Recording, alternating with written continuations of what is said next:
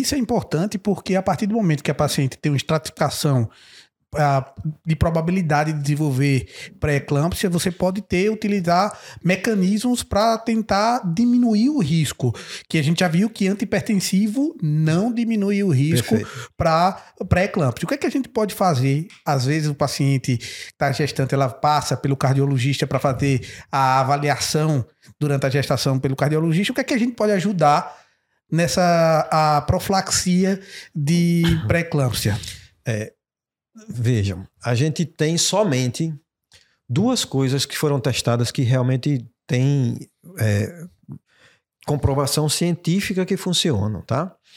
É, foi testado um monte de coisa, um monte de vitamina, vitamina E, vitamina D, foi testado vastatinas, para uhum. a vastatina em si, foi testado heparina, foi testado um monte de coisa, uhum. de tudo ficou o AS, uhum. em baixa dose, né, entre 75 e 150 miligramas, e o cálcio entre 1,5 grama e meio e 2 gramas. O cálcio é, foi efetivo, mas ele foi efetivo meio que em análise de subgrupo, uhum. entendeu? Ele foi realmente com maior benefício para quem tinha déficit de ingesta de cálcio. Uhum. Então, ficou ali meio que, que subgrupo. A gente eu não uso de cara, eu uso com a paciente que tem um risco muito alto como a, a complementação. Uhum. Porque aqui a gente, quem toma leite come queijo de coalho, né?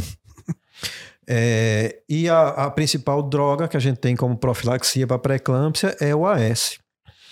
O AS ele deve ser começado por, tem a, a janela terapêutica ideal é entre 12 e 16 semanas. Nessa faixa é onde eu tenho o melhor benefício, principalmente para pré-eclâmpsia precoce, ou seja, abaixo de 34 semanas, que é o nosso grande calo, porque abaixo de 34 semanas os bebês são pequenos, né? Abaixo uhum. de 2 quilos. Para interromper a gravidez, né? Pois é. E aí fica a mãe internada há muito tempo, o bebê ocupando o UTI NEL muito tempo internado. Aquele uhum. caos de maternidade que quem, quem já passou sabe como é. A grande maioria são essas hipertensas, tá? Uhum. Então, o AS diminui o risco de pré-eclâmpsia precoce com uma redução de risco relativo em torno de 60% é uma reação, é, Bastante. reação de risco relativo boa, com NT, se eu não me engano, de 72. Uhum. Entre uhum. 72 e 75. Uhum. É, é uma droga que tem pouco efeito colateral, fácil acesso sim, do SUS, com impacto social muito grande. E é, a, com, com longo tempo de uso, que eu já estou usando pelo menos há uns 4, 5 anos, a gente vê pouca complicação, tipo sangramento aumentado, sabe? Descolamento uhum. de placenta. Perfeito. E, e alteração do, do, do, canal arterial de bebê também, a gente não vê. Boa. Na prática, não vê. Alexandre, se a gente fosse resumir é, o tratamento. Só, só finalizando. Ah, o tá, AS desculpa. a gente suspende com 36 semanas. Tá. Porque a plaqueta fica ali com antiagregada uhum. mais uns 5 dias, 7 dias, tá. que já dá os 37 do termo. Perfeito. Só para deixar. Perfeito redondinho. A hora que a gente viu os critérios de pré-eclâmpsia já direitinho, como é que a gente trataria ali de uma forma sucinta a paciente com pré-eclâmpsia? Depende da idade gestacional, rapaz. Uhum. Se eu tenho um pré-eclâmpsia que se estabelece abaixo de 34 semanas, eu vou ser, tender a ser o mais conservador possível. Joia. Tá?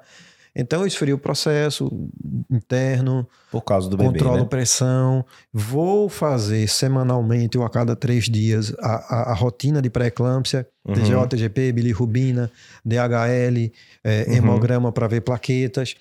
E é, acompanho com ultrassom Doppler para ver o, a, a, circulação do uhum. bebê, como é que tá. Certo. Se ele começa a ficar com a circulação ruim, que existe um, um, um, uma situação chamada de centralização, uhum. ou seja, uhum. todo o, o sangue está indo para proteger o cérebro, o resto uhum. do corpo do bebê está sofrendo, certo. entendeu?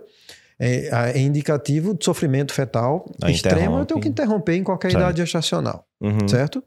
Se é, a paciente tem mais de 34 semanas, eu sulfatei conseguir fazer sulfato de magnésio previne eclâmpsia, uhum. ok?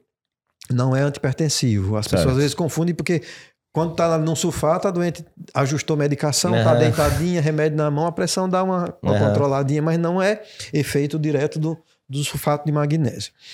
É, nessas, aí eu fiz todo, todo o protocolo, sulfato de magnésio, fiz é, o corticoide para amadurecer o pulmão do bebê. Quando é abaixo de 34 É, semanas. Faço também. A- acima de 34 eu posso fazer, que Certo. tem benefício menor do que abaixo de 34, Uhum. mas entre 34 e 37 hoje a gente já faz Não também. sabia, não. Lembrando É, do sulfactante, né? Que ele funciona lá como produtor, pro- como Protetor da pulmonar, e perfeito. dos alvéolos, manter o alvéolo aberto. Uhum. É, e tento segurar a, a- a gestação até 34 semanas. Acima de 34 semanas, se ela descompensa de qualquer forma, se não está controlando pressão, se já tem alteração de lesão de órgão-alvo, eu posso interromper a qualquer momento.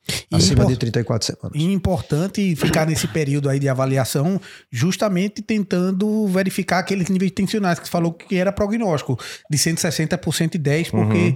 o que viu-se é que quando as pacientes evoluíam com AVC hemorrágico, eles tinham um período e você não pode ficar muito complacente por deixar muito tempo Uhum. com a pressão acima de 160, 160 por 110, justamente pelo risco de AVC hemorrágico. É, né? a AVC hemorrágica é a principal causa de mortalidade por pré-eclâmpsia. Interessante. É. Show. é realmente catastrófico. A gente tem na pré-eclâmpsia e, e tem, é, quando tem convulsão ou não, às vezes os pacientes fazem sintoma neurológico, que é a síndrome PRES, Uhum. que é uma, que é um, na verdade, é um edema cerebral meio que difuso ali, concentra mais ali no occipital, Uhum. Relacionado com a quebra, quebra de barreira ali da hipertensão, né? Da hipertensão. É que acontece Cerebral. cefalopatia hipertensiva É. também, né? E por isso. Isso. que às vezes aquela história de iminência de eclâmpsia, tubação visual, Uhum. a parte visual, alterações visuais, é justamente é um reflexo de um edema que está prevendo O que o paciente vai telhado ter. já, Isso, né? subiu no telhado. tá Exatamente. ruim, né? Perfeito.